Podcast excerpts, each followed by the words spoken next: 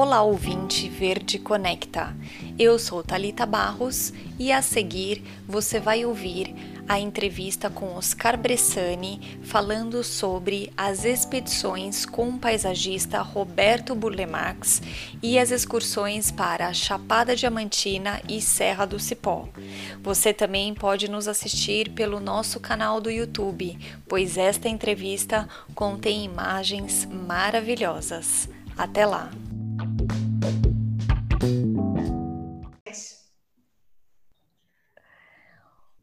Bem-vindos ao canal Verde Conecta. É, eu sou a Talita Barros, paisagista, junto com as paisagistas Ana Paula Fonteboa e Paula Galbi. Olá, meninas. Olá. Tudo bem, Talita? Tudo bem. Hoje iremos entrevistar Oscar Bressani, que ele é formado em arquitetura e urbanismo pela Faculdade Mackenzie em 79 e a partir de 1976 ele iniciou estágios em escritórios de paisagismo de Fernando Chassel e Coite Mori e em 1978, como membro da equipe de campo do paisagista Roberto Burlemax, ele participa de excursões de coleta de plantas e estudo de meio por quase todos os biomas brasileiros. Simultaneamente, elabora projetos paisagísticos com destaque para o Rodoanel Mário Covas, do trecho Oeste 21, das unidades de Centro Educacional Unificado em São Paulo. Fazenda Marambaia, Alphaville 1, entre outros. Atualmente, Oscar cria projetos paisagísticos e realiza excursões de estudo de meio e fotografia de natureza também organiza e conduz grupos de leitura da paisagem. Oscar, bem-vindo ao canal Verde Conecta. Tudo bem? Tudo bem. É, muito obrigado pelo convite. Agradeço muito essa oportunidade da gente estar trocando ideias e fico muito feliz em estar com vocês agora conversando um pouco sobre esse essa profissão e essa ocupação que me encanta muito e com certeza vocês também, porque eu não conheço quem mexa com paisagismo que não fique encantado com lidar com a natureza. Então, pois é, é isso. é isso aí. Oscar, é, a gente vai falar um pouquinho das suas é, expedições, né? E aí a gente queria saber primeiro como foi o seu, esse seu primeiro contato com as plantas e como foi a sua primeira expedição com o Roberto Burlemax. Então eu vou, eu gostaria de mostrar umas imagens e à medida que eu for falando, eu vou mostrar Ótimo. algumas coisas para vocês terem uma noção do que do que é, porque a gente falar ah, foi andar no mato não, não quer dizer nada, né? Então, uhum. eu vou colocar as imagens, deixa eu colocar aqui para vocês verem como é que. Um, vamos compartilhar a tela, espera um pouquinho. Aqui, ó. Estão vendo a tela aqui? Sim. Expedições naturalistas? Sim.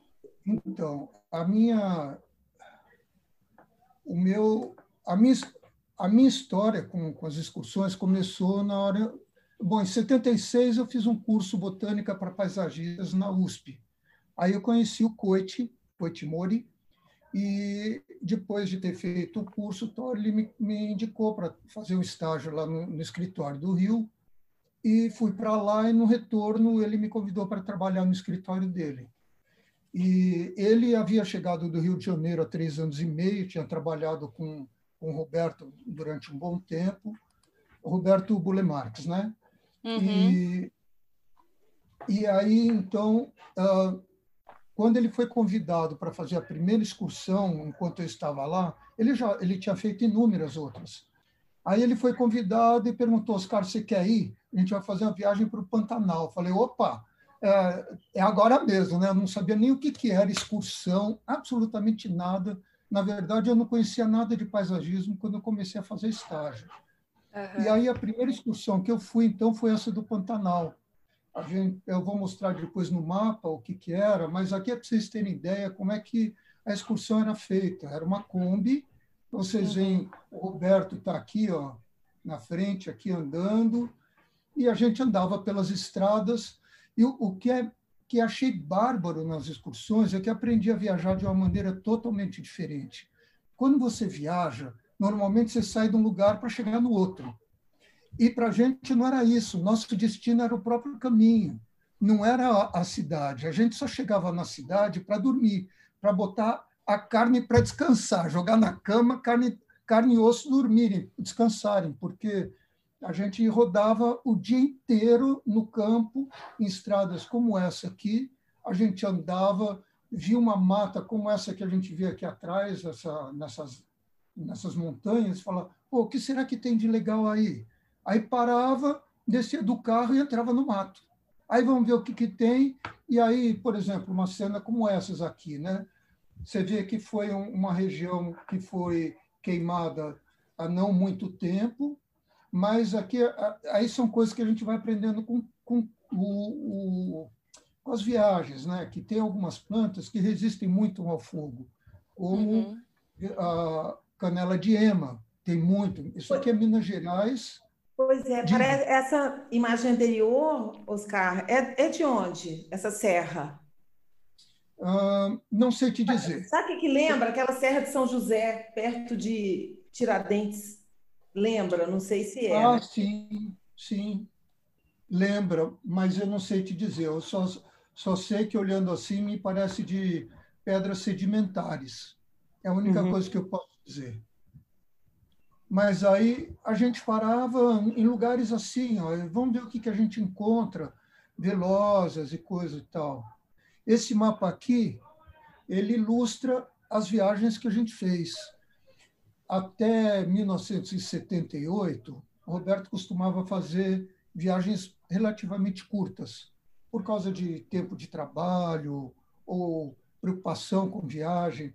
Mas a partir de 78, aí eu tive muita sorte, porque foi quando eu ingressei no, no grupo lá para fazer viagem. Então, as, as maiores viagens foram feitas a partir de 78. Então, vocês veem a, a do Pantanal, né? São Paulo, a gente chegou até a Bolívia, aí fizemos uma aqui para Paranaguá, Chapada dos Veadeiros, a gente subiu, uh, aqui em Minas Gerais, uh, Tocantins, né? passamos por Brasília, tinha uma exposição do Roberto aqui. Então, em geral, a gente ou encaixava com alguma exposição que ele ia fazer, então levava o material, fazia exposição e, e pegava a estrada, ou então ele tinha vendido algum quadro e, e aí, porque ele, a despesa dele em viagem era muito maior que a nossa, né? Ele tinha que pagar os, as despesas dos, dos funcionários dele, do, do, caminhão, dos convidados, ele convidava botânicos estrangeiros para participar, especialista, por exemplo, em, em filodendros, então vinha um cara dos Estados Unidos para fazer essa viagem, e ele bancava tudo. E a maior viagem que a gente fez foi essa aqui, ó, que a gente saiu de São Paulo, fomos até Porto Velho, Porto Velho, Manaus, Boa Vista, e depois descemos o, o rio Amazonas até Belém e pegamos a Belém, Brasília, até o Rio de Janeiro. Essa aqui foi a maior viagem de todas, durou 50 dias. Nossa. Então, é, Oscar, é, você falou que o Roberto convidava é, alguns botânicos, né, para as, as expedições. Você conheceu a artista Margarete Mi? Sim, conheci, mas eu conheci no sítio. No ah, sítio lá no sítio. Na, é, e no escritório dele, mas eu não cheguei a viajar com ela. Ah, tá. Mas, ó, você vê aqui, ó, como era que, que, era que a gente fazia a viagem, né? Uhum. Aqui tem as duas combis. Essa aqui é a viagem da, da Amazônia. Então, tinha as duas combis, uma delas com uma carreta e, e, a, e uma Toyota. De, nessa viagem só foram esses três, e porque não, não foi o caminhão junto. E aí, então, o que a gente coletava era colocado na carreta ou dentro da Kombi, e foi a primeira excursão que a gente teve patrocínio. E o uhum. patrocínio uhum. foi do CNPq, da Varig e da Petrobras. Petrobras pagou o combustível, CNPq deu dinheiro para ajudar na viagem e a Varig transportava em cada lugar que a gente parasse que tivesse aeroporto, transportava todas as, as mudas para o Rio de Janeiro. Com uhum. isso, a perda foi muito pequena. Ah, o nosso tá. hotel era assim, ó. Era assim que a gente dormia durante 40 dias, tá vendo? Uhum. A carreta aqui com as coisas, as duas combis paradas, os três carros parados um ao lado do outro, aqui era uma rede, rede uhum. de selva, que chama, e, e, uma, e, duas barracas. Foi assim que a gente fez essa viagem. Tá. E aí vocês empotavam as plantas e mandavam pro, lá para Guaratiba? Isso. Não, mas olha, olha coisas diferentes. Olha, isso daqui é um antúrio. Você já viu antúrio desse jeito? Acho que é a próxima. Olha esse outro antúrio. Nossa! folha composta desse jeito, é uma, isso aqui é uma folha só. Né? Tá vendo aqui, ó? Sai essa uhum. haste, aqui é o pecíolo dele, isso aqui é uma folha só com 19 folíolos. Eu nunca vi uma coisa dessa. Nessa viagem, nós coletamos mais de 350 plantas diferentes, 10 eram desconhecidas da ciência, eram absolutamente novas, e, e o sucesso dessa excursão, graças ao transporte da Varig, ah, nós perdemos menos de 10% das mudas, então foi excelente assim o resultado que nós tivemos. Uhum. Maravilha. Bom, então. Pois é. Agora, eu queria te perguntar, Oscar, o seguinte: depois dessas expedições, essa experiência, realmente uma experiência incrível, né? Não é para qualquer um. O que, que mudou na sua vida, assim, na sua, na sua forma de pensar? O que, que realmente, o que, que isso significou para você em termos tanto profissionais quanto pessoais? Olha, uh, eu aprendi a ver principalmente. Aprendi a olhar, aprendi a ver, aprendi a, a respeitar, aprendi o que, que é natureza e o que, que é natureza interior também. Porque essa questão do aprender a ver, vou, em primeiro lugar, quando você olha, nessa fotografia aqui, se olha o fundo, é tudo verde, você não, não distingue uma coisa da outra.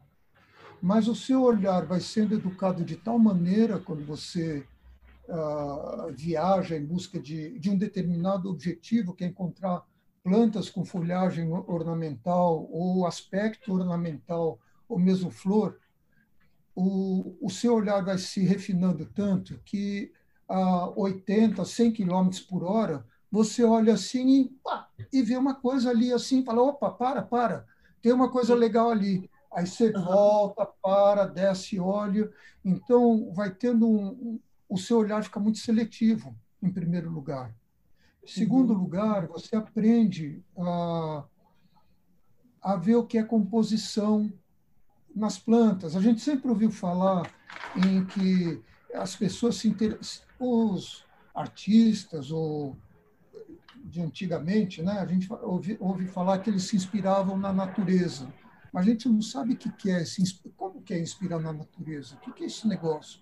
Aí comecei a entender o que, que era isso. Nessas viagens, você vê como é que as plantas se organizam no espaço, uhum. sabe? Você sabe, por exemplo, que embaixo de pedra, se está voltada ainda para o sul, por exemplo, pode estar tá no maior sol, mas se ela está embaixo da pedra, voltada para o sul, você vai procurar lá e fala, bom, deve ter begônia aqui. Você vai lá e encontra. Então, você começa a ter uma afinidade com essas peculiaridades espaciais que são incríveis. Parece que você ah, tem uma comunicação de afinidade mesmo, de uh, você começa a conversar com as plantas nesse uhum. sentido de compreender as, as, necessidades e preferências. Eu uhum. eu até acho que para a gente poder trabalhar com tranquilidade com paisagismo, a gente tem que se sentir planta. Nesse uhum. sentido, perceber que o que é que é agradável para ela, porque a planta não pede para ser plantada em lugar algum. É. Se ela foi plantada num lugar é porque você colocou. Então você é, é responsável por ela, tá certo? Eu penso assim. É. Ela não pode sair de lá se quiser, não tem perna, não pode fugir. Então, se você coloca num lugar que é adequado para ela, ótimo, vocês estão conversando bem. Se coloca num lugar impróprio, você está colocando a planta no estado de sofrimento. Então, é exatamente, é... ela só sobrevive, né? Quer dizer, é uma questão, né? Até. É. Em sofrimento. E aí você coloca aquela planta que vai ficar enorme num lugar pequeno, então você vai condenar a planta a uma eterna mutilação. É. Então, assim, isso também mudou muito em mim, sabe? Porque eu percebi o quanto eu sou responsável por aquilo que eu faço. Sim. O quanto cada toque errado de planta, colocação ou qualquer coisa assim, eu vou criar, vou colocar um ser em estado de sofrimento. E eu tenho responsabilidade por isso. É muito importante, eu acho, pensar dessa maneira, sabe? Porque é, mexer com paisagismo é diferente de fazer decoração numa casa. Você não uhum. põe uma planta e depois falar, não ficou legal aqui, eu tiro, troco, ah, não se deu bem. Não, espera um pouquinho, você está mexendo com seres vivos. Né? Então, nesse sentido também, me mudou profundamente no interior, porque eu, eu percebo como seres vivos, respeito, eles têm o mesmo, eles vivem da mesma forma que eu, e quanto mais eu os conhecer, melhor eu vou me conhecer também. Então, eu acho que assim é, é uma viagem muito profunda, sabe, nesse sentido de você para você respeitar o outro, você tem que conhecer. E quanto mais profundamente você conhece, melhor você se relaciona com ele e consigo, porque você está sabendo que está prestando um. está sendo honesto com isso daí que está fazendo, sabe? E, e, quer dizer, isso é um ensinamento que você levou tanto na sua questão, na sua questão profissional, mas também na sua questão pessoal, assim, para com as pessoas também, né? Quer dizer, isso reflete muito, Sim. não só na questão botânica, da natureza, né? Da, desse universo, mas também em relação a pessoas, né? Claro, porque essa questão de respeito, ela se expande. Num, se você é. restringir o respeito a um pequeno departamento, aí é. você não está é, sendo é um grande... consigo mesmo, né? Então, eu acho que esse que... é o grande ensinamento né, que a natureza no, no, nos dá, né?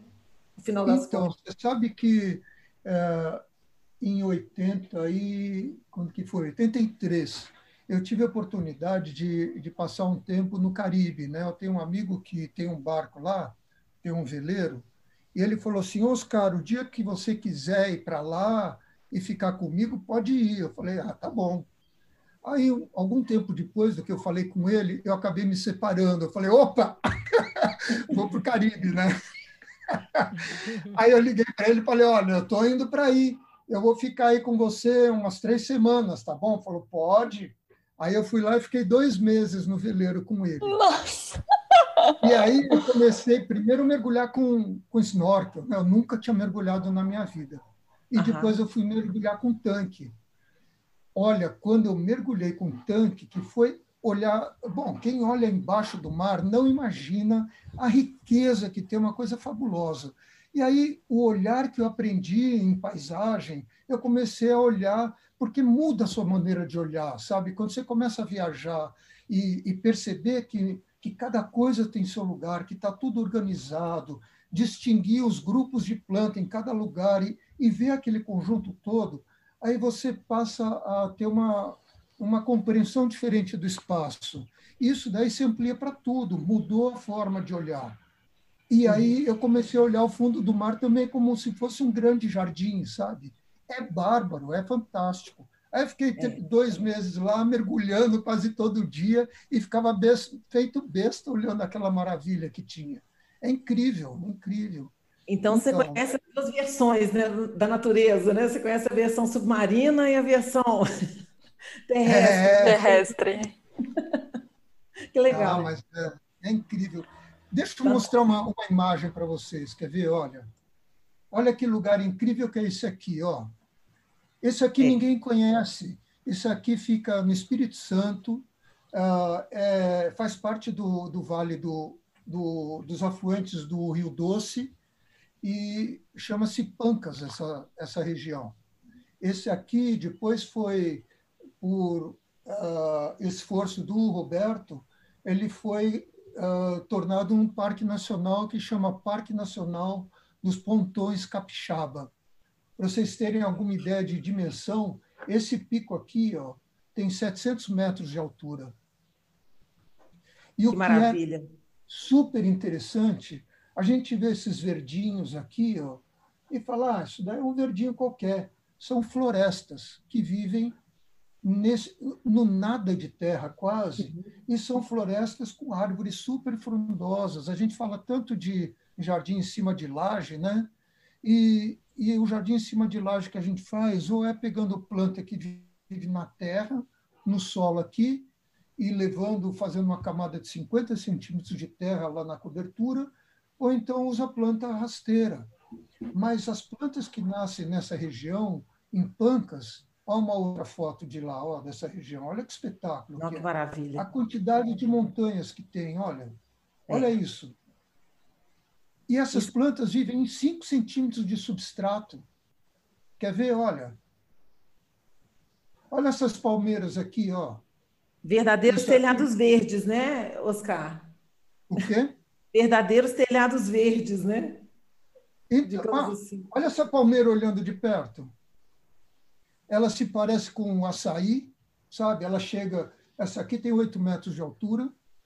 E olha a resistência dela. Ó, essa daqui tombou Tá vendo que ela não tem nada de terra aqui embaixo? Ela está uhum. tá em cima da pedra, está em cima da pedra. Só a única coisa que tem é que corre água por aqui. Ela tombou e ó, ainda virou aqui ó, e continua vivendo. Olha que coisa uhum. incrível. Quem é que é. conhece a planta, Ciagrus rusquiana? Ninguém conhece. Tem gente que produz, que está produzindo agora. E por que, que a gente não usa isso aqui em telhado verde? É a planta que está usando que está num lugar que só corre água, deve ter nutriente que corre por aqui, claro, né? Mas é, nada de terra, muito vento e está aí lindona, né? É. Só mais uma vista aqui também dessa região, olha. Olha assim, ó, a inclinação dessa pedra e a variedade de plantas que acontece aqui. Olha que coisa espetacular. Tem uhum. tipos de bromélias diferentes, Uhum. Tem arbustos, tem de tudo. É passando por essas daqui que segue nutriente e vai parar naquelas palmeiras que estão mais abaixo. Quer dizer, a própria né? natureza ela, ela, ela se arranja, né? ela se, vai se equilibrando e criando ali um clima, que, um, um ambiente né? propício né? à vida. Né? É muito, muito legal, né? É. Exatamente. Oscar, é... nossa, que fotos bonitas, que paisagem, né? Lindas essas é fotos. Bem bonito. E, e, depois de todas essas expedições que você fez, é, quais foram os, seus, os maiores ensinamentos que a, as, essas expedições trouxeram para você? Bom, já falei de, de vários que eu, que eu tive né, na, nessas expedições. E o aprender a olhar que eu falei logo no começo, Sim. você quer ver? Olha, olha essa outra foto aqui, ó. Eu até anotei uma, até anotei uma frase que você falou aqui. Nosso destino é o próprio caminho. Achei tão bonito e sensível. É, é verdade, porque eu até uma vez eu perguntei para um monge budista assim, né? Uh, falei as coisas, falei, mas qual que é o meu caminho? Ele falou, o seu caminho está sob seus pés, né? Falei, opa! mas é isso mesmo, né? O caminho de cada um está embaixo dos seus próprios pés. Sim. E aí é, você chega uma hora, sabe, que quando isso daqui fica em Pedra Azul, Minas Gerais, uh, você chegar num lugar como esse aqui, e, e se sentir uh, à vontade aqui, sabe, de olhar e perceber, em primeiro lugar, que tem uma tranquilidade, tem uma organização muito grande aqui. Uhum. Sabe, essa tranquilidade que, que, que eu falo, tu, tudo isso que eu estou falando de sentimento é, é fruto desse, desses trabalhos, sabe? Eu, eu me sinto muito melhor fazendo trabalho de campo, estudando tal, do que fazendo projeto, é muito mais gostoso, né? Inclusive porque você vai conhecendo uh, lugares que são totalmente inesperados. Você vê essa, essa pedra daqui, que a princípio, como a outra, não abrigaria qualquer tipo de vida. Você olha a riqueza que tem, e quando eu começo a mostrar para vocês, olha, tá vendo essa bromélia aqui que tem folhagem vermelha? Vamos ver onde mais ela está. Aí você vê que ela está aqui, está nesse ponto, está nesse, está lá para o lado, e tem um pouco aqui atrás, está vendo? Aí eu falo, vamos ver então os cactos, esses que são meio bolinha pequena, ó. Aí você começa a ver como eles estão espalhados, eles não estão encostados na bromélia aqui, aqui até estão, mas eles começam, eles estão colonizando os lugares. E aí eu falo, ó, vamos ver o chique-chique, então. Aliás, o facheiro, né, que é esse cacto aqui mais alto, olha. E aí o que é muito interessante, coisas que eu aprendia assim em jardim, que eu via uh, falarem que ah, às vezes eu faço um gramado e coloco umas pedras ali no gramado e mesmo eu não caminhando por ele, o meu olhar caminha pelas pedras e aí eu me sinto visitando o jardim inteiro. Aqui é a mesma coisa, porque quando você identifica esse facheiro, por exemplo, e vê ele aqui perto e começa a, a olhar onde ele está distribuído na paisagem, você vai olhando, vai caminhando por aí e você vai se apropriando da paisagem, ela vai ficando uh, conhecida, sabe? São coisas assim que a gente vai uh, pegando um, uma familiaridade muito grande com o espaço. Olha que coisa linda, ó. Essa planta aqui que está na mesma pedra, isso aqui chama amburana. Olha que coisa espetacular, né? Ela tem esse hábito de ir trocando a pele o tempo inteiro e aí ela fica verde. E aí eu estranhei uma coisa, porque quando você olha, vou voltar à foto anterior, eu, essa época que a gente foi aqui era inverno, e as árvores todas acabam perdendo as folhas. E, uhum. e, o, e é caatinga, é uma caatinga em cima de pedra. Tudo que nasce em cima de pedra é vegetação rupestre. Então, de acordo com o ambiente ou o tipo de pedra em que as plantas acontecem, muda a, o tipo de vegetação. Aqui é uma caatinga em cima de pedra. E a caatinga, a caatinga, quando perde as folhas, ela fica com aspecto esbranquiçado, porque o caule delas é branco.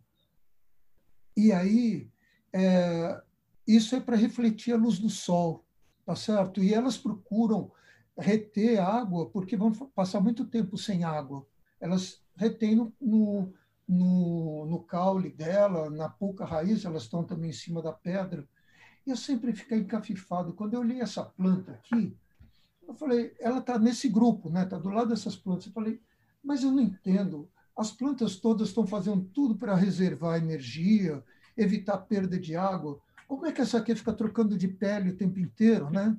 Uhum. Aí eu me toquei de um negócio e porque do lado dela tinha um cacto. O cacto, o caule dele é verde, ele faz fotossíntese pelo caule, tá certo? Aí eu falei, pô, não é que essa danada aqui deve estar tá fazendo fotossíntese pelo caule também? E aí eu confirmei, realmente ela faz. Então, você vê que, que coisas fantásticas, né? É. A gente perceber essa, essa variação, essa sutileza que tem entre uma planta e outra, como elas vão mudando. Eu acho uma coisa impressionante. Qual o nome dessa olha, planta, Oscar? Amburana. Amburana.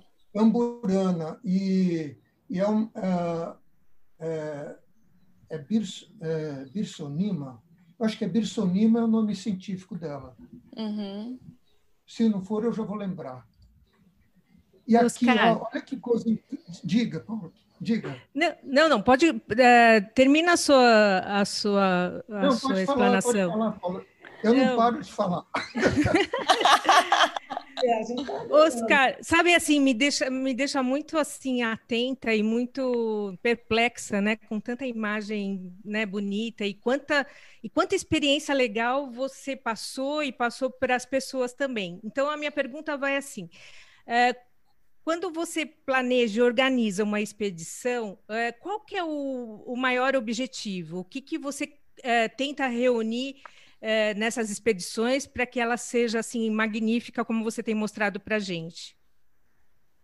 eu, em primeiro lugar, uma coisa que eu uso como roteiro inicial, assim, são dois roteiros que eu fiz com o Roberto, porque uhum. Eu gosto de fazer esse roteiro, além do que eu conto algumas histórias interessantes, assim, de vivência mesmo no lugar. Não é o, não é o fundamental, mas eu acho interessante por, como um resgate histórico, sabe? Eu tenho muita gratidão por tudo que por tudo que a minha vida foi depois de ter conhecido o Roberto.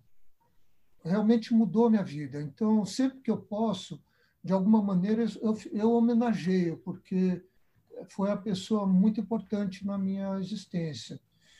E eu, eu tenho feito dois roteiros básicos. Um que é Chapada Diamantina, que eu fui com ele uma vez só, mas faz 42 anos que eu fui com ele para lá. E a outra é, a, é a, a, região da Serra do Cipó, que é ali Diamantina, Cerro, passando pela Estrada Real. Eu passei com ele por Diamantina, mas a Estrada Real, eu fiz uma parte, aliás, na Serra do Cipó foi a minha primeira excursão que eu fiz com a Nanusa, naquele curso de, de botânica que eu falei. E mas é, é só por uma questão de logística. Eu, eu gosto desses dois lugares. Eu fui para um outro também, aqui perto de São Paulo, e o Parque Intervales, que fica no, na parte sul de São Paulo. Mas, na verdade, assim, é, já fui chamado para dar aula num, num, lugar lá, dar umas palestras lá no Rio Grande do Norte. Para mim não tem problema, qualquer lugar onde for, a gente vendo que tem um campo legal para ir, a gente vai, porque eu acho que o que é mais importante é a gente aprender a olhar, é a gente poder olhar as coisas de perto, compreender, sabe? E saber como isso daí a gente pode, em termos profissionais, uh, absorver como uma linguagem de paisagismo, de, de lida com a natureza, em termos pessoais, com, por todas aquelas coisas que eu disse antes. Então, você vê, uh, nessa foto que eu estou mostrando agora, né? Isso daqui a gente olha e fala, puxa, aqui é um lugar onde passa rio, pela simples composição das pedras. E a gente ouve tanto que a gente vê os jardins japoneses que fazem aqueles rios secos com pedra. Aqui a gente olhando isso, você vê, dá até para ver a água passando em, fazendo uma cascatinha nesse ponto, encontrando obstáculos maiores e contornando.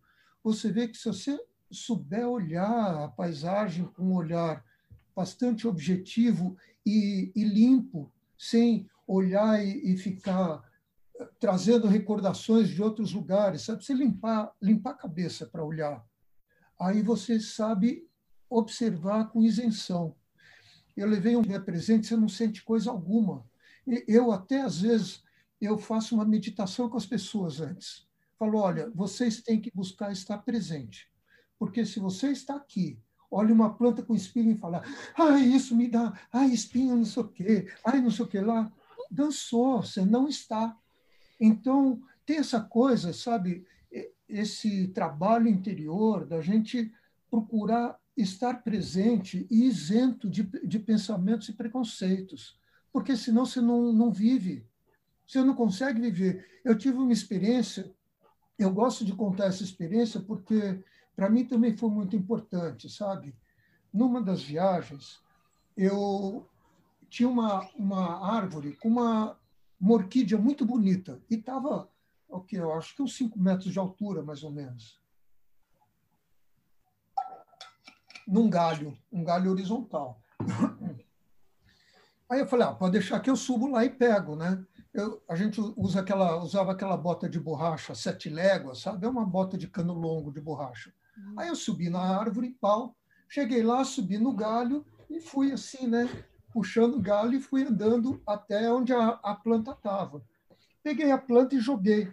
Mas na hora que eu joguei, eu olhei lá para baixo falei, credo, como, como eu tô alto, me deu uma paura danada, sabe? Eu falei, ô louco, me deu aquela bateção.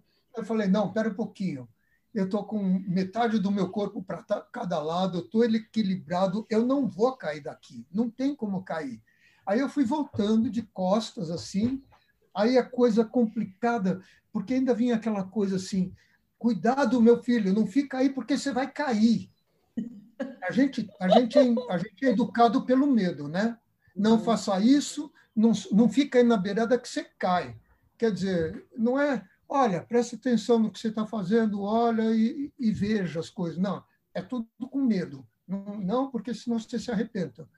E aí, na hora de passar a perna para subir no tronco, foi outro suor, assim, eu saí de lá apavorado. Falei, não, peraí, eu não posso mais ficar com esse medo, que é isso.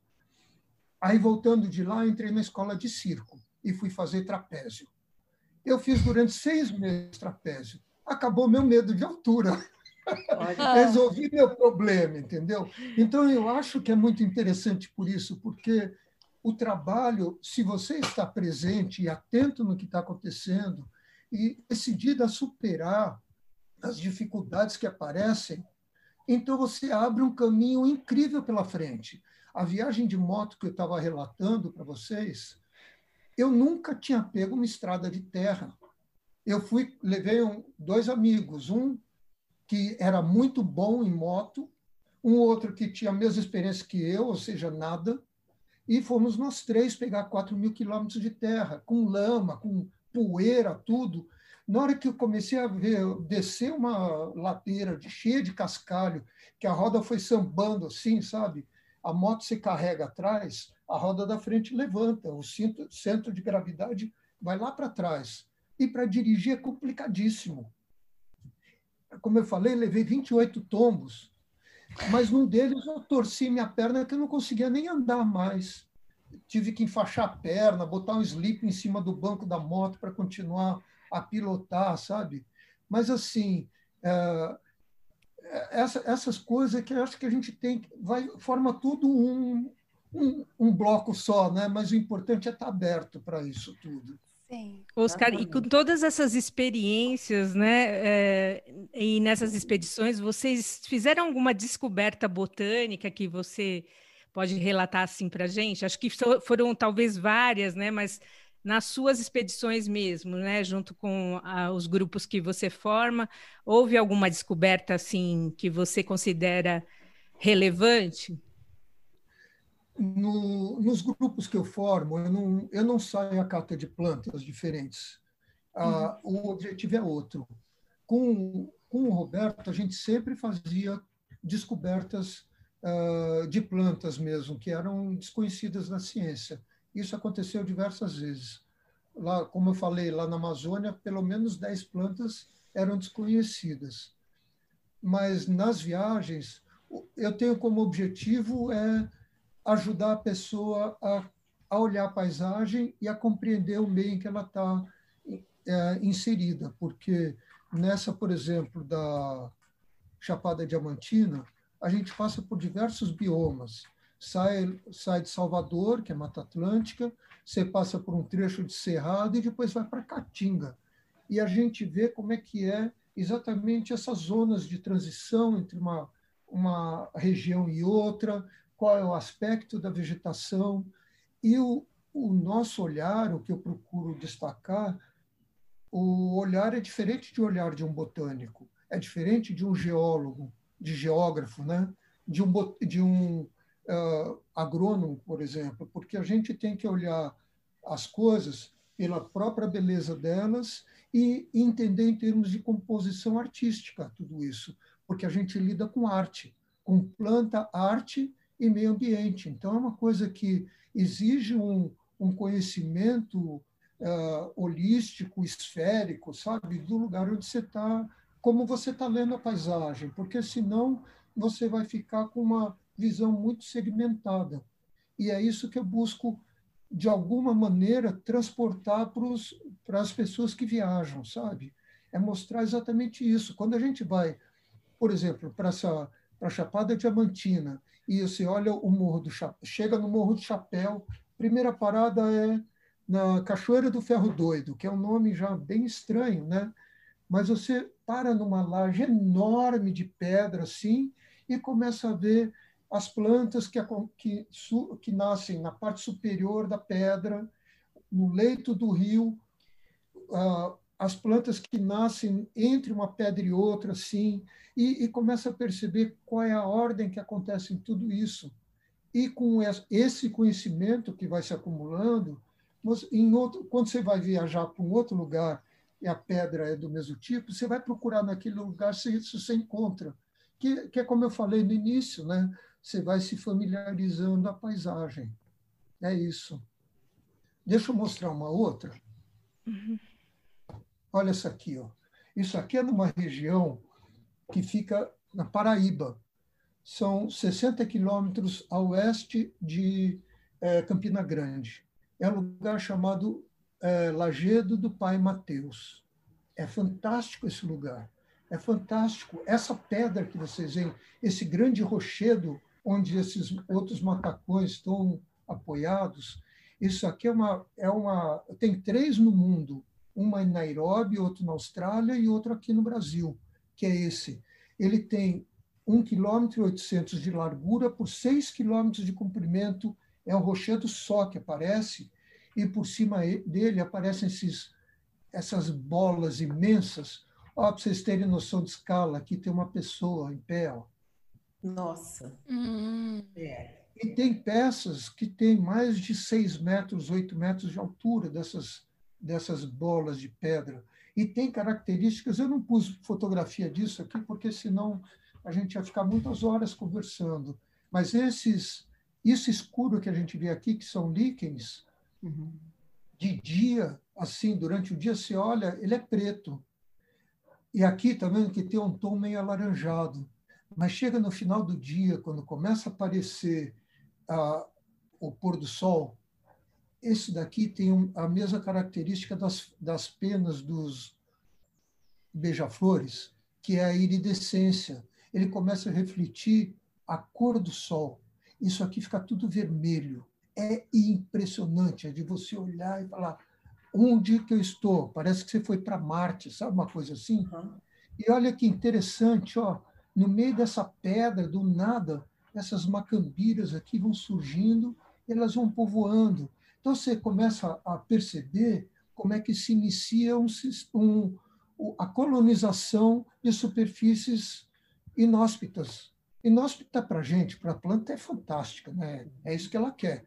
Mas uh, elas começam com as macambiras e, aos poucos, quando as macambiras vão morrendo e criando depósito de matéria orgânica entre elas, aí as outras, as sementes aladas, vêm, caem aqui e vão aumentando um pouco esse repertório. Aqui e é interessante, é né, Oscar, que isso passa, pelo menos para mim, uma impressão, uma sensação de, de harmonia, né, de, de tudo no seu tempo, no seu devido lugar, assim, de uma coisa que tem um equilíbrio aí interessante, né? E, e você As vê cores, tudo, tudo, né? tudo, tudo harmoniza entre si. Tudo harmoniza. E, e você olha que se você prestar atenção só nesse só nesse trechinho aqui, ó, é um jardim perfeito, uhum. onde só tem macambira e pedra. Uhum. A gente acha que, que um jardim tem que ser feito sempre com um monte de, de árvores, de plantas e não sei o quê, e aqui é uma espécie de planta só, as pedras, e basta. Não precisa mais. E isso uhum. você aprende olhando, você estando lá, Aí, por exemplo, quem já foi lá para Barcelona, para o Parque Güell, lá em cima do, uma, da laje que tem, tem uma área lá que é um gramado imenso e tem umas bolotas de pedra que te orientam no caminho, coisa e tal. É, é uma inspiração, né? Se olha isso daqui, ó, é uma inspiração incrível para o seu trabalho. Mesmo a, na arquitetura, o Gaudí, ele... Oscar, ele... quando você faz essa... Oscar, Sim, Paula. Ai, desculpa. Pode continuar falando do Gaudí. Pode Não, falar. Pode falar, pode falar. Fala. Não, eu eu eu estou admirada assim, porque quando você faz essa explanação de cada foto, né, você começa de uma maneira ampla, né, como você falou que é, a importância dessa amplitude do olhar e depois como você vai migrando para o detalhe, né? Então é incrível esse percurso percurso que você faz da da, da foto, né? Ela é ampla e depois vai indo, vai indo e fechando para o detalhe. Então, a minha pergunta seria agora assim, Uh, que equipamento fotográfico que você usa? Existe alguma lente especial? Como que você usa a fotografia uh, no, nas suas expedições, né? O pessoal que está indo com você, você mesmo, como que você uh, usa esse recurso? Olha, eu, eu tinha uma, uma Lumix, que é uma máquina que pode ser automática ou pode ser manual, né? E ela tinha um, um zoom legal, assim, um zoom que não lembro mais, mas era um bom zoom. E chegou uma hora, isso, essa foto inclusive foi feita com essa máquina, uma Lumix, era FZ100. Mas aí chegou uma hora que eu comecei a ficar insatisfeito, porque eu olhava uma foto dessa aqui, eu queria saber ah, que planta que é essa aqui, né? Eu ia dar um zoom e ficava muito com baixíssima resolução naquele ponto. Eu não conseguia ver, ficava meio empastelado, sabe? Aí eu falei, ah, não, tem que ter uma planta, uma uma máquina que me dê uma qualidade melhor. Aí eu comprei uma Canon, uma Canon que uma Canon é, 80D que vem com um zoom incorporado nela, que é uma 18135.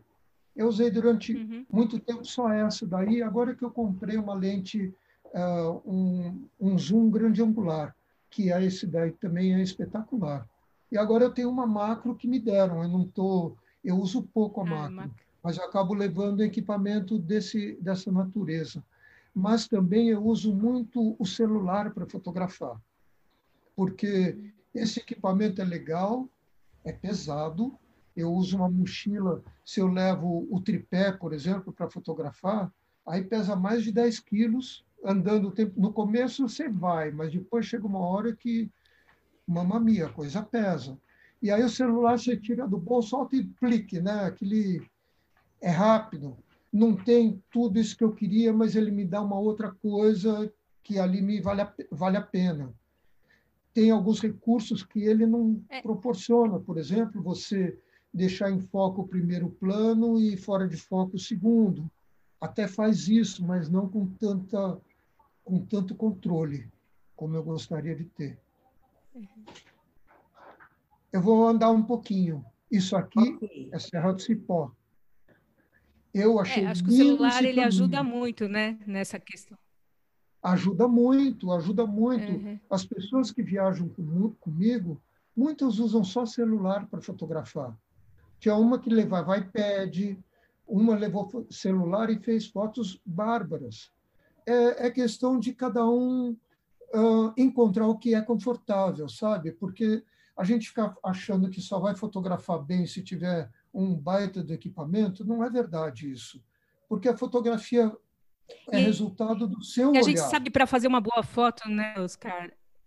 A, a gente sabe que para fazer uma boa foto a gente precisa é, é, esperar o um momento certo ou ficar lá esperando para que é, saia a foto ideal. Então, assim, é, demanda muito tempo, né? A gente que é, faz fotografia, eu, eu, eu, fotografei também por muito tempo, então eu sei é, como é dificultoso às vezes, né? Às vezes numa expedição as pessoas esperarem é, o seu tempo, né? Então, às vezes o celular ele, ele, ele tem alguns recursos, muitos recursos hoje em dia, né? Que uh, fazem com que isso fique mais ágil.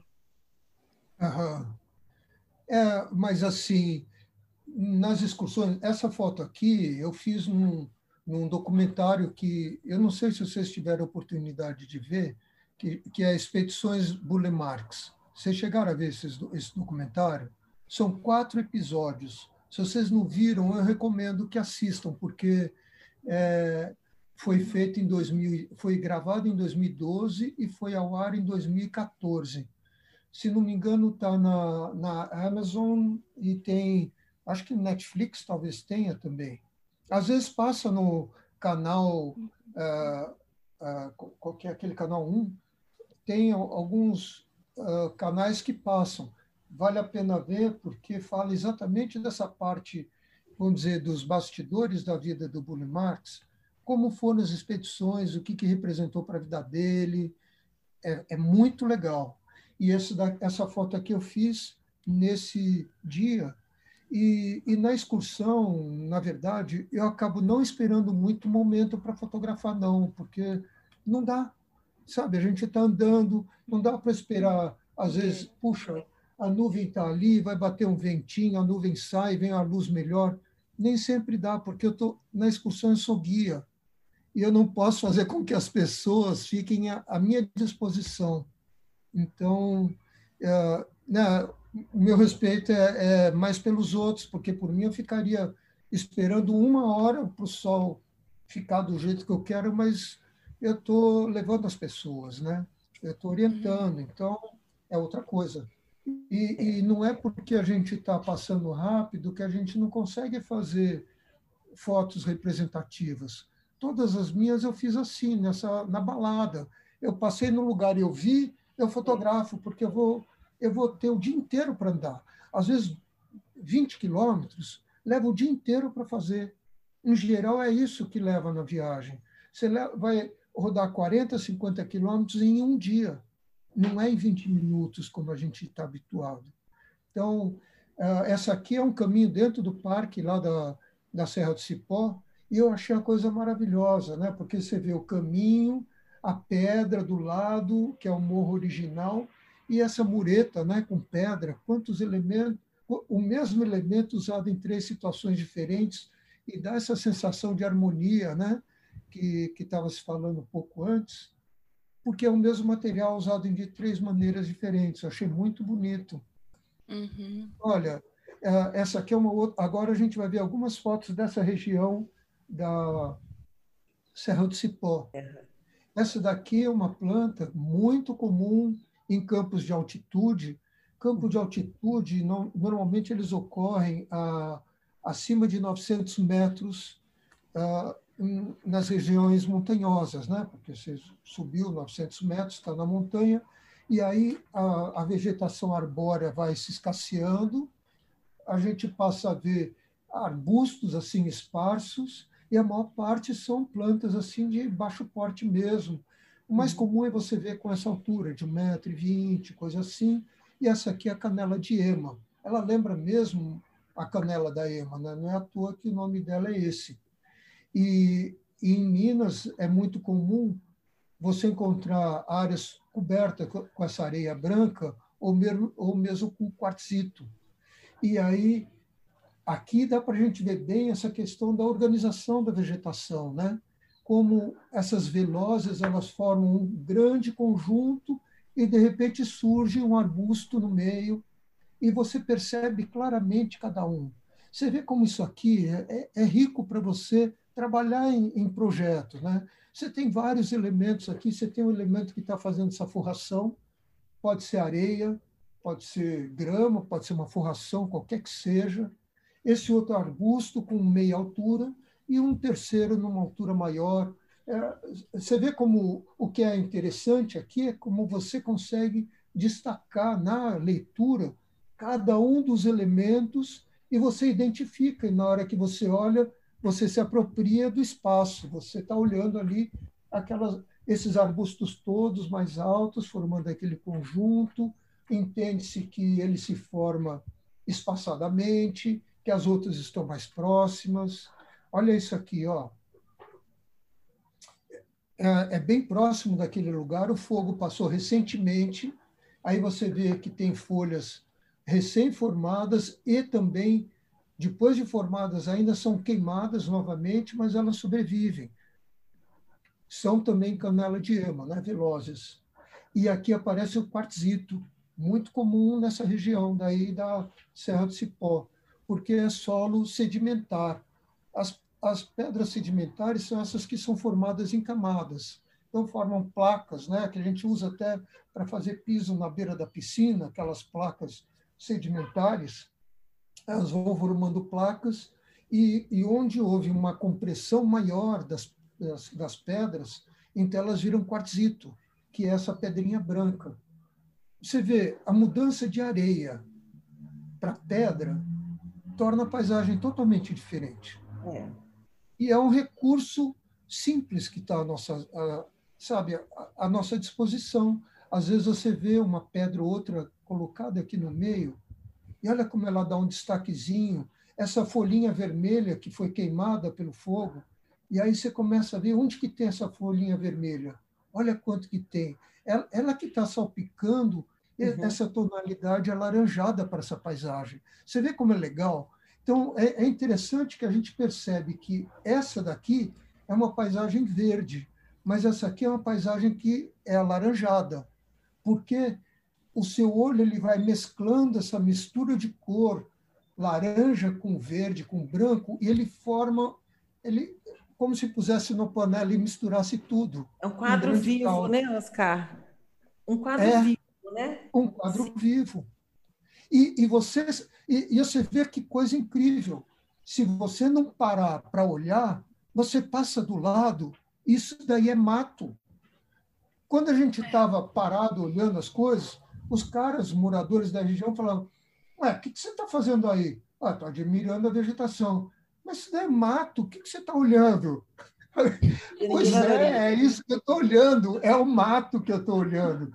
Olha, eu vou mostrar algumas fotos dessa, dessa região. Olha que coisa espetacular algumas essas daqui, essa aqui é uma melastomatácea da família das quaresmeiras. Essa chama microlícia. A folhagem tem 30 centímetros de altura, a folha se reduziu a quase nada, ela fica colada no caule, mas na extremidade de cada galho ela dá uma flor que depois se transforma em fruto. Então você vê, olha a quantidade de flores que tem que já, já houve nessa região, né, nesse, nesse canteirinho, ainda tem outros ali, e, e essa beleza aqui, isso aqui tem 30 centímetros. Quem é que conhece isso daí? Ninguém conhece. Então, se você não viaja para conhecer o país em que você está pisando, o que, que você está fazendo aqui? Entendeu? A gente vai, a gente trabalha na cidade se inspirando em projetos de outros urbanoides. É isso que a gente faz. Quando a gente tem um fruto de um fundo assim imenso de inspiração e de conhecimento à nossa disposição, e a gente não vai. É só não ir. enxerga, é né? Não, não é. enxerga, né, Oscar? Sequer enxerga, Exatamente. né? Mas eu acho que é importante isso do enxergar. Se a gente não, não, não tem o hábito, vai numa faculdade, como é que eu comecei a fazer? fora as coisas do Roberto. Eu ia à faculdade de botânica e falava: olha, eu tenho muita vontade de conhecer isso daí, não tem jeito de um dia eu, me, eu entrar numa, numa excursão junto com vocês? Ah, se você for com o seu carro, pode. Falei: tá bom. Então eu ia com o meu carro atrás e ficava olhando lá. Mas só que botânico, quando faz trabalho no campo, ele fica lá, mede temperatura, vê um monte de coisas que para mim não tem interesse. Aí eu ficava lá olhando tudo e fotografando. Aí eu fui, sabe, se a gente não, não, se, não começa a ter esse hábito, não vai olhar nunca, mesmo a cidade. Você vê que a gente anda pela cidade e, e não observa, por exemplo, o que nasce no tronco de uma tipuana. Tipuana, em São Paulo, tem muitas tipuanas. E, é, e você olha, a tipuana é coalhada de folhas lá em cima, de vegetação que nasce. Quantas vezes a gente para para olhar aquilo? Raras são as vezes.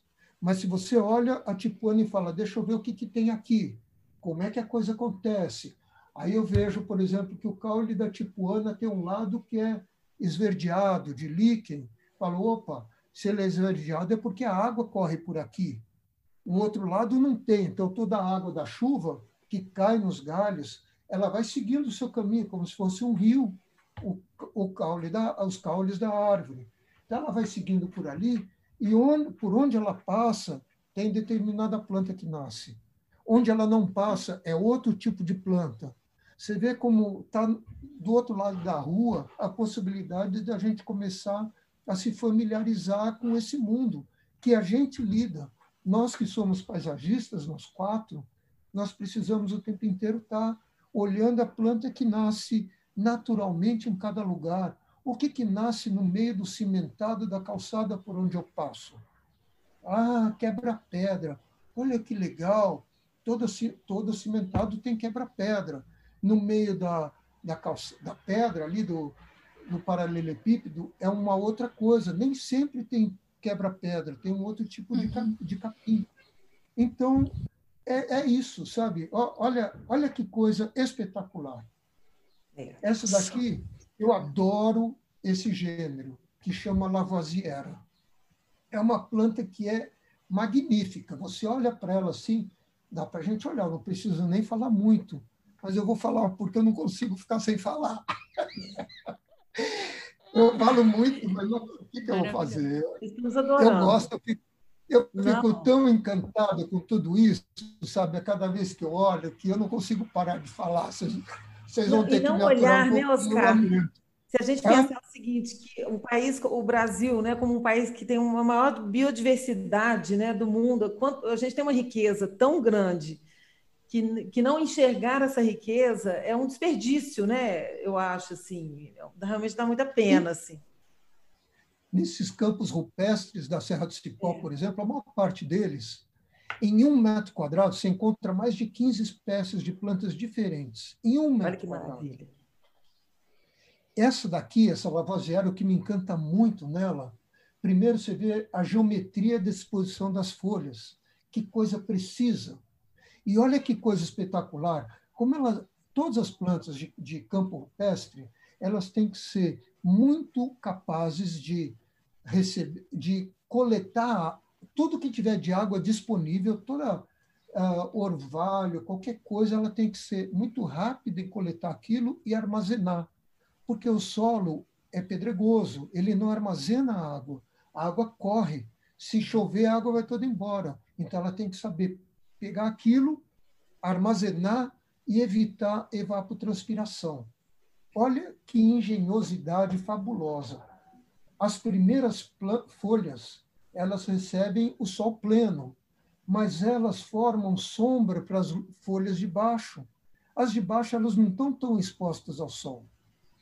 Olha aqui, ó, nessa aqui fica bem claro isso, tá vendo? Olha.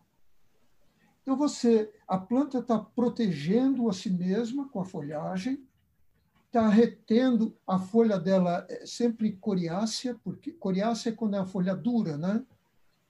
Ela é coriácea, então evita evapotranspiração. E aí a água quando ela cai, ela é tão bem conduzida para o tronco dela, para o caule dela, ela vai e vai descendo e vai se alojar lá embaixo no caule, né? Na, nas raízes. Mas ela tem essa coisa de, de criar a sombra para ela mesma, as folhas acontecem na extremidade do galho. Olha o tamanho dizer, dessa flor que estava em botão. É um projeto de engenharia, né, Oscar? É uma coisa de engenharia, assim, o que, que a natureza né, faz. É, é. Isso ela... para elas é conforto ambiental, né? Uhum, sobrevivência, né? Oi? Sobre, sobrevivência, né? A questão de sobrevivência para ela. Então ela. E é o que é mais confortável para ela é isso, né? Essa Exatamente. meia sombra com o ventinho, a água que está. Então isso é o que existe. A água bem drenada, né? Para o lugar certo. Quer dizer, então, olha que interessante. E, e esse botão que está fechado aqui é dessa flor desse tamanho. Não é espetacular isso? Maravilhosa. Oscar, olha que inspiração para uma alegoria de escola de samba. Você que vê, lindo, né? Mas, mas, é verdade, são tantas coisas. Mesmo esse tom de, de rosa com esse tom de verde, é, é linda essa combinação. Com o tom de amarelo e laranja, né? Quer dizer, tudo harmoniza mais uma vez, né?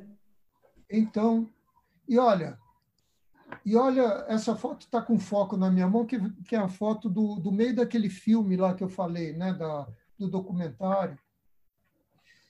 Uma velósia também. Olha o tamanho da flor dela e olha a beleza. Né? É. E a gente vai vendo tudo isso nessa região, às vezes tudo numa cor só. Uhum. Mas olha que texturas lindas que você vai vendo.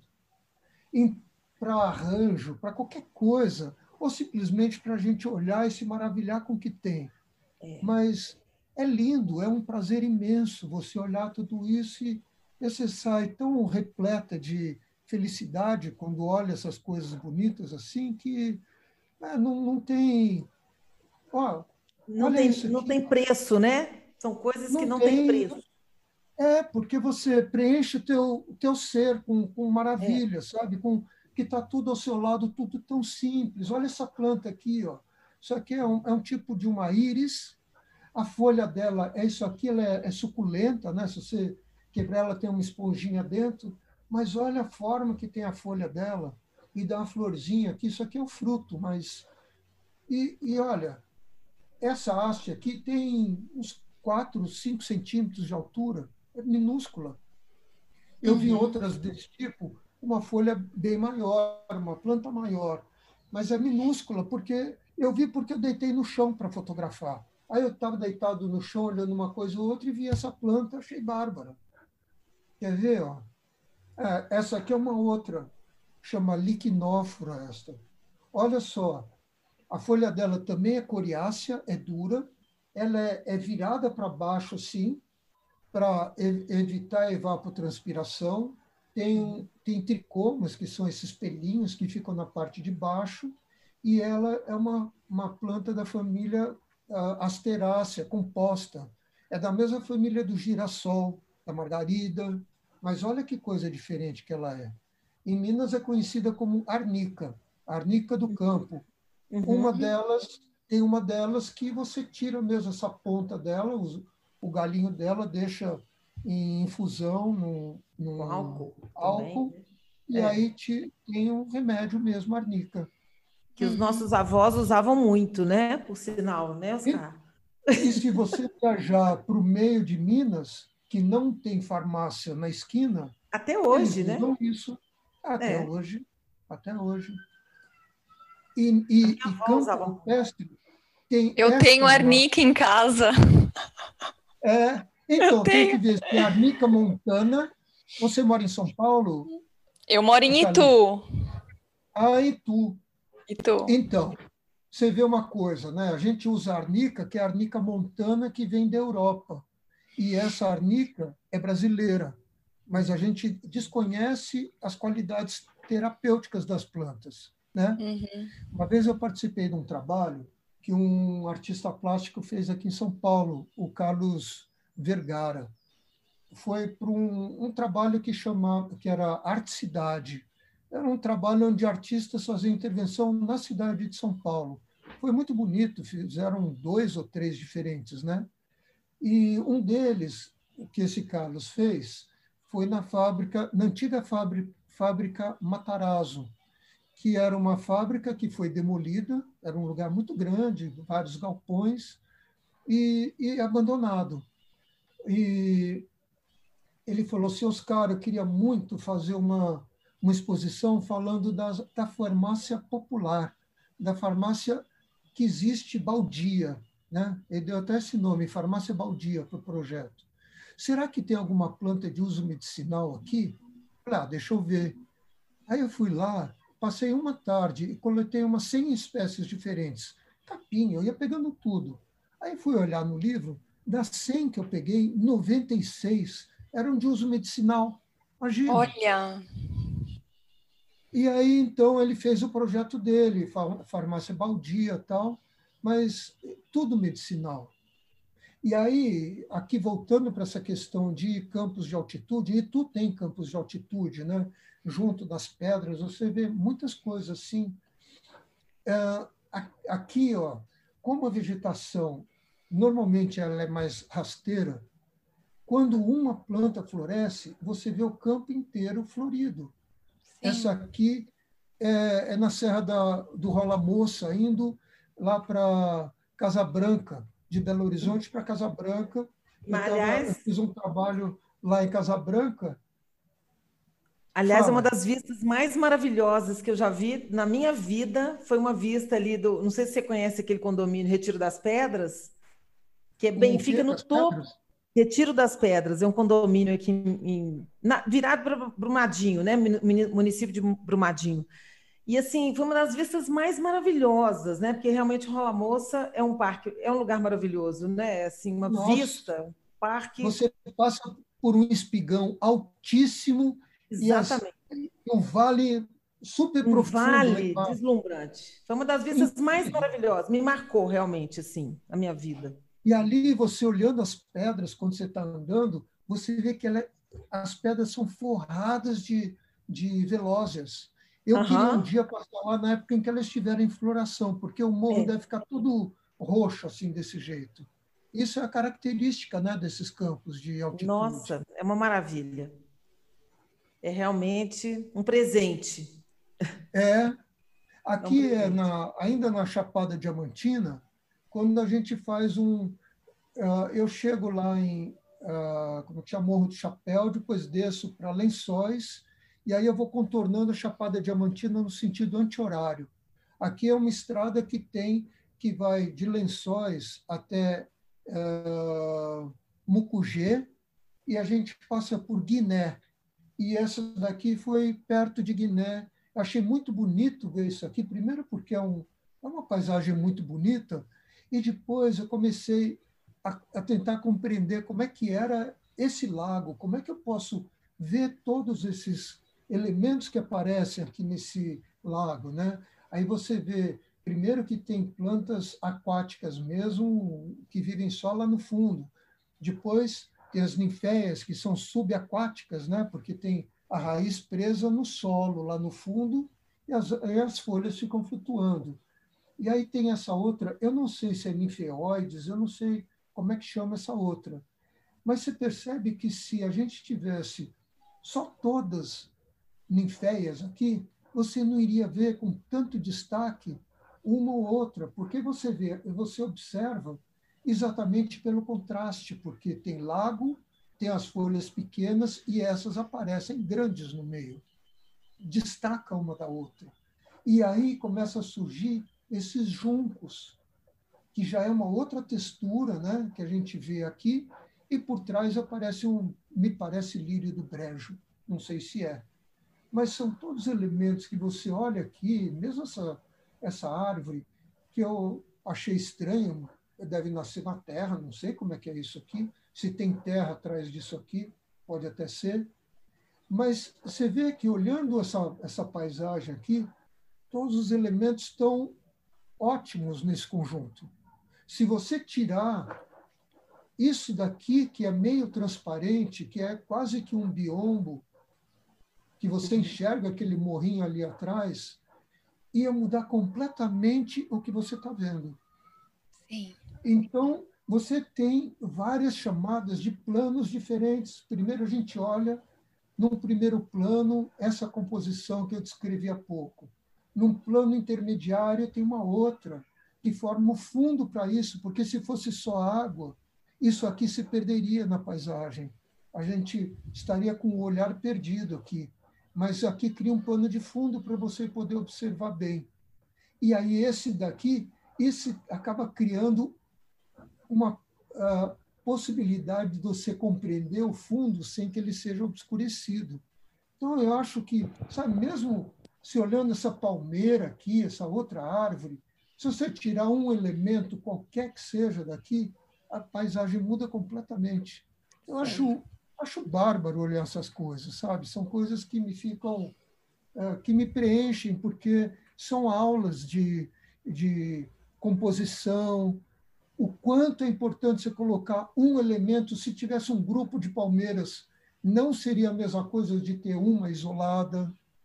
E aí você fala, puxa, é mesmo, às vezes um toquezinho ali, um nada já paf, preenche todo o espaço. Uhum. E ela com a mesma característica que essas, a palmeira é transparente, né? Ela deixa você ver o que está atrás. Essa árvore não deixa, mas a palmeira deixa, está aqui. Então, e tudo tem um sentido, eu... né, Oscar? É. Tudo tem um sentido, aí... né? Um porquê, né? Nada é gratuito, nada, tudo tem um, um... nesse quadro, por exemplo, né, que você nos mostra, é... tudo tem a sua função, o seu porquê, né, e o seu sentido, né? É, e, e, e você vê, se não tivesse nuvens no céu, você nem ia considerar o céu quase, não é? Aí você começa a olhar e, e ver quanta riqueza que tem numa paisagem dessa. Essa pedrinha estranha aqui, né, com uma forma estranha, com uma rachadura no meio aqui. Olha que aí parece que tem uma pirâmide ali atrás. Ah, eu, eu não me canso de olhar essa foto, eu adoro ver, porque ela é muito rica né, em elementos. E, ó, quer ver, esse, esse aqui, é, aqui é o Vale do Capão. A gente ouviu falar, há algum tempo apareceu em moda esse nome daí, do Vale do Capão. E é essa paisagem que você tem quando você vai subir para Cachoeira da Fumaça. Mas é uma caminhada que é, é muito longa e, e exige muito esforço. Eu estou pensando em, em tirar isso daí da caminhada, do, do percurso, é desse percurso da Chapada Diamantina. Porque, nossa, você leva quatro horas para subir e três para descer, e aí você chega lá em cima, olha, e, e, tem que andar rápido, porque senão você não chega lá na, na cachoeira, aí perde de vista muita coisa. Mas olha que interessante, quer ver? Ó, isso aqui é um outro tipo de velozer, né? Canela de ema. Uhum. Eu chamo a atenção desse aqui, começa a ver quantas delas que aparecem aqui, ó. ó. Tá vendo? Olha aqui, ó. Só pelo tipo da folhagem você já vai vendo quantas que tem aqui na paisagem. Olha só. Olha que legal isso aqui, ó. E aqui pode não ser ela, mas é outro grupo de planta que você percebe que são todas da mesma. E quando você está andando aqui, você fala, ah, tem aquilo lá, a gente não pode ter preguiça. Aí fala, ah, vamos ver o que, que é aquilo. Aí vai andar até lá e vai ver o que, que é. Olha, nossa, olha como é que é. E preguiça não pode existir. Não pode. Você está lá para é. andar e para aproveitar todos os minutos do dia. Por isso que eu falei que chega no fim do dia, você joga, joga carne na cama para dormir, porque tem que gastar tudo durante o dia. O, Oscar... Olha, teve uma vez que eu cheguei tão cansado, tão cansado, que eu, que eu fui tomar banho, aí cheguei, cheguei lá no quarto assim, tirei o sapato, aí eu tirei a calça, aí sentei um pouquinho, eu baixei só até o joelho assim. Eu falei, ah, deixa eu descansar um pouquinho. Eu acordei meia hora depois. De tão cansado que eu estava, porque, nossa, é, é mas é, é vale a pena, né? É, Agora, demais. Oscar, como é que você monta as suas, as suas, é, suas excursões, né? as suas é, é, expedições? Né? É, você, você tem um grupo de pessoas, tem um, grupo, um número máximo de pessoas, é, e vocês, né, agora, vocês quais os planos para a próxima expedição? Quando ela vai, quando ela vai acontecer? Hoje eu tenho, como eu falei, eu tenho dois roteiros básicos, né? esse da Serra do, da, do caminho, uh, como é que é, da calça... Ai, Serra da Calçada. Estrada, Estrada Real, que vai de Diamantina Real. até a Serra do Cipó, e a Chapada Diamantina. Então, no, eu tenho feito duas vezes por ano. Uma vez em abril faço a Serra do Cipó e a, em mais ou menos setembro a Chapada Diamantina. E mesmo assim, o, o grupo, o limite para mim seriam 12 pessoas. Mais do que isso é muito difícil, é muito complicado. Eu já fui, fiz um, conduzi um grupo de nove pessoas. Sim. Já é um pouco complicado, mas como ele era muito harmônico, sabe? Então foi fácil de lidar, porque sempre se dividem em grupinhos menores por afinidade e tal, né? acabam tendo grupinhos de três tal. E aí eu vou olhando, eles acabam até ficando com autonomia para fazer as coisas que é do agrado de todos, né? Agora, uhum. mais do que 12 fica muito difícil. Agora, uh, se eu, eu sempre quero sair, no, no mínimo, com três pessoas, no mínimo. Mas teve excursão que foram duas. Eu fecho, às vezes, fala. Sim, desculpa. Qual é o perfil dessas pessoas? Tem, existe um perfil assim é, determinado, assim, médio, sei lá, alguma que essas pessoas são. Olha, em geral, a, a excursão da Serra do Cipó leva sete dias e da Chapada Diamantina dez. É difícil uma pessoa que possa se ausentar do trabalho por tanto tempo. Sim. Por isso, uh, pessoas aposentadas acabam indo, uh, ou pessoas que trabalham por conta própria. Porque uhum. aí fala assim, ó, vou, vou dar um, vou fechar meu escritório por 10 dias e vou assim. Uh, mas, em geral, tenho que... De, uh, as pessoas tinham mais de 40, 40 45 anos, daí para cima. Uhum. Porque jovem, eu não sei se não, não sente muito estímulo por isso, uh, sabe? Não, não, não, entendo muito bem, eu não consigo descobrir como é que uh, como é que funciona essa coisa, sabe? O interesse das, das pessoas por coisa assim. Não sei. Acho Enfim. que a maturidade, né, vai trazendo isso. A sabedoria vai trazendo isso, sabe? A gente é, vai. É, na verdade, eu não sei, porque, por exemplo, quando eu fiz, participei de algum congresso e depois a gente armava um passeio de algumas horas no lugar ao redor, todos falavam: Nossa, que coisa linda, nunca olhei as coisas desse jeito, tal, não sei o quê. Ah, pai, então vamos junto numa excursão, você não quer? Ah, é, puxa, é, eu vou ver, se eu conseguir, eu vou. Aí prefere não passar um carnaval na praia com os amigos, ou, sabe? é, é uma outra balada, não é nem maturidade só, eu acho, é uma questão de interesse mesmo. É talvez de... uma questão dessa educação ambiental, né, que falta um pouco, né, no Brasil ainda, ainda. Acho que a gente é, tem. Mas você sabe que eu acho que a educação ambiental que a gente recebe é muito chata. Acho muito chato. Isso uhum. é, é igual você ficar. Como é que você vai estudar, fazer estudo ambiental em livro? Me fala. É, pois é. É. Não tem isso. Edu, educação ambiental é no campo, não tem O campo. Porque é. uh, você tem que sentir a textura do solo em que você pisa, você tem que saber se ele é firme, se ele é, se ele é macio, se tem uma camada de. Você vai andar na Serra do Mar, você sente aquela camada de humus que tem ali por baixo, parecia um fofo, sabe? Uma coisa que você sente o aroma daquela umidade toda, de folha em decomposição, que você jamais vai sentir na caatinga. Se você não anda num ambiente e no outro, você não tem condições de, de perceber a diferença. Um livro não, não fala essas coisas que eu estou te dizendo, sabe? Uhum. Você não sente, por exemplo, no, no, na sua pele a, a, umidade que tem no ar, no, no seu nariz, você não respira a umidade. Então, como é que você pode falar, ah, bom, aqui, aqui é Mata Atlântica, eu vou botar tal planta, ali é Caatinga, eu vou botar outra. Baseado em quê? Na sua vivência? Que vivência que você é. tem? Você já foi até lá? Precisa. Se não foi, arruma um jeito de ir, visita Caatingas mais perto, ou Cerrado, visita o que tem perto, porque, em primeiro lugar, a gente tem que educar a nossa percepção. Essa, isso é uma coisa que está ao nosso alcance. A nossa percepção, a gente a gente educa na rua, andando, sentindo quando você está andando assim, o qual é a sensação que eu tenho de uma árvore distante, quando estou me aproximando, como é, quando estou passando do lado. Isso tudo é percepção. Que a gente tem que estar presente e perceber isso, porque estar presente é muito difícil. É muito difícil. Eu faço meditação há muitos anos e, e aquela prática que tem da gente contar o número de respirações completas, vai de conta de 1 até 10 e depois de 10 para 0, né? Vai inspire, expire e conta 1.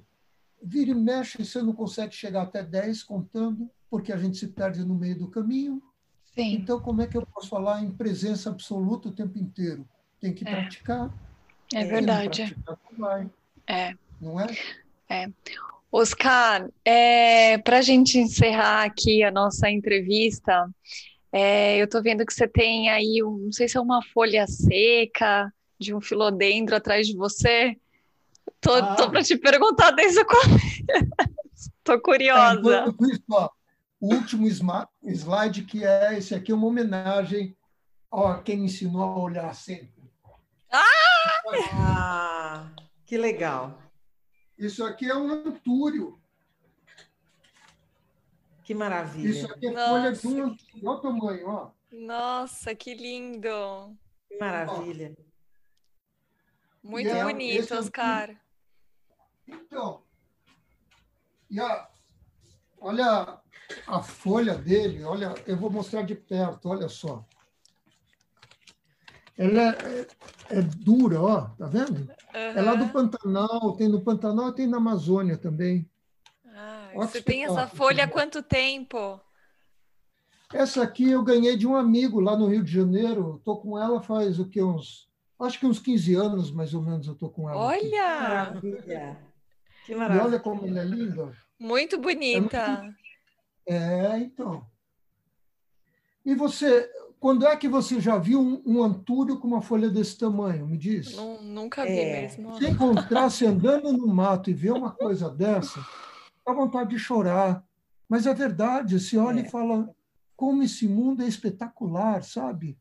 É. E a gente fica olhando planta no livro do Lorenzi, né? É. Eu não estou fazendo dos livros dele, mas eu estou falando da nossa prática, qual é? Vivenciar, né? É, vivenciar, né? A natureza, é. né? Exatamente. É. né? É. Você, quando olhar um jardim, você olhar aquela planta, porque sabe uma coisa? Peraí. Uma coisa que eu não falei, mas eu acho que é super importante de falar, nas excursões que a gente fazia, uma planta que, que era coletada numa excursão, até ela ser conhecida no mercado, demora de 40 a 50 anos. Só para você ter ideia. Porque você tem que pegar a planta, a gente pega a planta com potencial uso ornamental.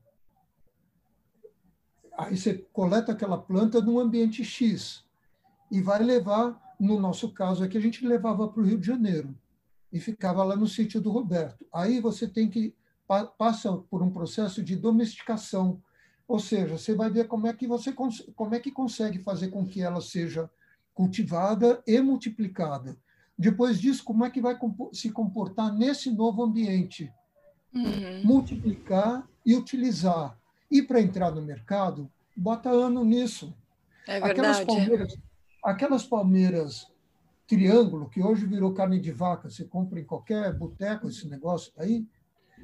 Quando o Roberto inseriu no mercado, que foi lá no quando fez o, a, o aterro do Flamengo, o aterro foi feito em 60. E é a palmeira Ele... Decari, né? Essa triângulo que isso, você está falando. Isso. A Gypsies Decari, né? Sim. Então, entre ele plantar lá e virar carne de vaca, levou mais de 50 anos. Uhum. E, e, todas as plantas, tudo, tudo, tudo, tudo, arroz, feijão, alface, escarola, tudo passa por esse processo de coletar, saber que é bom comer, como é que vai produzir, sabe? É todo um processo imenso que a gente não tem ideia, porque você chega no supermercado e compra orquídea que vem das Filipinas, como se uhum. fosse batata doce, né? É, é. E a gente não tem noção de toda essa história que tem atrás de cada uma dessas plantas. Uhum. Eu, quando olho para as plantas no jardim, eu olho e fico pensando, puxa, por onde, né, que caminho você já deve ter traçado para chegar aqui e estar à disposição da gente e a gente usando desse jeito. É. Oscar, quando você for então, fazer uma, uma próxima expedição, uma próxima excursão, avisa aqui o nosso canal, que quem sabe a gente ah. participa também e a gente Vamos divulga para né? você também no Verde Conecta. Ah, olha, eu teria muito prazer em participar, em fazer uma excursão com vocês junto e também, sabe, ah, às vezes a pessoa mora num lugar distante de São Paulo em vez de vir até aqui, de repente ela arruma um grupo na região em que ela mora e eu vou para lá e a gente vai nessa região explorar o que tem por lá. Porque o que interessa é isso, é, é conhecer o que tem ao redor. Conhecer né? o que tem, é isso mesmo. Sabe? É. Oscar, vindo para Minas, o café com pão de queijo eu garanto, tá bom? Olha que eu adoro café com pão de queijo, hein? O café da Paula, que a é, Paula é, tem o café é. Galbi. Ah, é? Não vem com essa não, Ana Paula, não tira o café da minha da minha importância aí. Tá bom. Eu e você, Paula, garantimos o café com pão de queijo, tá bom? Isso. Você garante o café e eu tá garanto bom. o pão de queijo. Agora tá bom. Agora eu gostei. Agora sim. Oscar, nós queremos agradecer a sua participação. Foi muito legal, foi muito bacana. É, você deu, nos deu uma aula, né? É, dessas excursões e a sua experiência com o Roberto para a gente. Nossa, eu não sei nem mais o que eu falo, porque eu sou apaixonada por ele. Eu fico emocionada, fico arrepiada. É, adoro o sítio, sempre que eu posso eu, eu vou para lá. É, muito obrigada, viu? Olha, você sabe que eu me sinto muito feliz de estar com vocês aqui conversando, porque é o que me traz mais alegria, estar conversando desse assunto que eu sempre fico lembrando de, né, dessas coisas e da maneira como se olha o mundo todo. Isso daí realmente me deixa muito feliz. E agradeço demais o convite, sabe? A simpatia de vocês e, e essa conversa gostosa que a gente teve, né? Essa oportunidade boa. Sim. Que bom. Obrigada. Olha, muito obrigada, viu, Oscar? Nossa, é realmente uma aula, uma aula. E, e muita inspiração também, assim. É muito bom, muito. faz bem para a gente. Né? Eu acho que a gente merece agora uma próxima expedição. A gente está tá junto aí. Nossa, faço questão. Olha, em Minas, você procura, você conhece a Kátia Matos? Ela mora é, perto daí. Ela tem, ela tem um trabalho. Eu já viajei. Eu, eu fiz uma vez uma excursão com ela. Uhum. Ela fez um, um, uma, um tipo de um congresso pequeno, assim, e eu sim. fui com ela à Serra da Calçada. Ah, sim. Ela é legal, uma pessoa legal para você entrar em contato com ela, viu? Ela é paisagista? É, é, e ela, ela tem um grupo bem bacana, viu? Vale a ah, pena ser contato. Uhum. Bom saber. Depois eu passo os contatos. A Eliana tá ótimo. também é uma Excelente. Legal. Quero sim, com certeza. Te agradeço. Uhum. Quero Então. Paula. Oscar, eu também quero te agradecer e principalmente por esse fascínio, né, na, que eu acho assim que a paisagem nos dá e a e isso que você falou, que eu acho que é de vital importância, amplitude no olhar. Né? Acho que a gente vai adquirindo isso com o tempo. Né?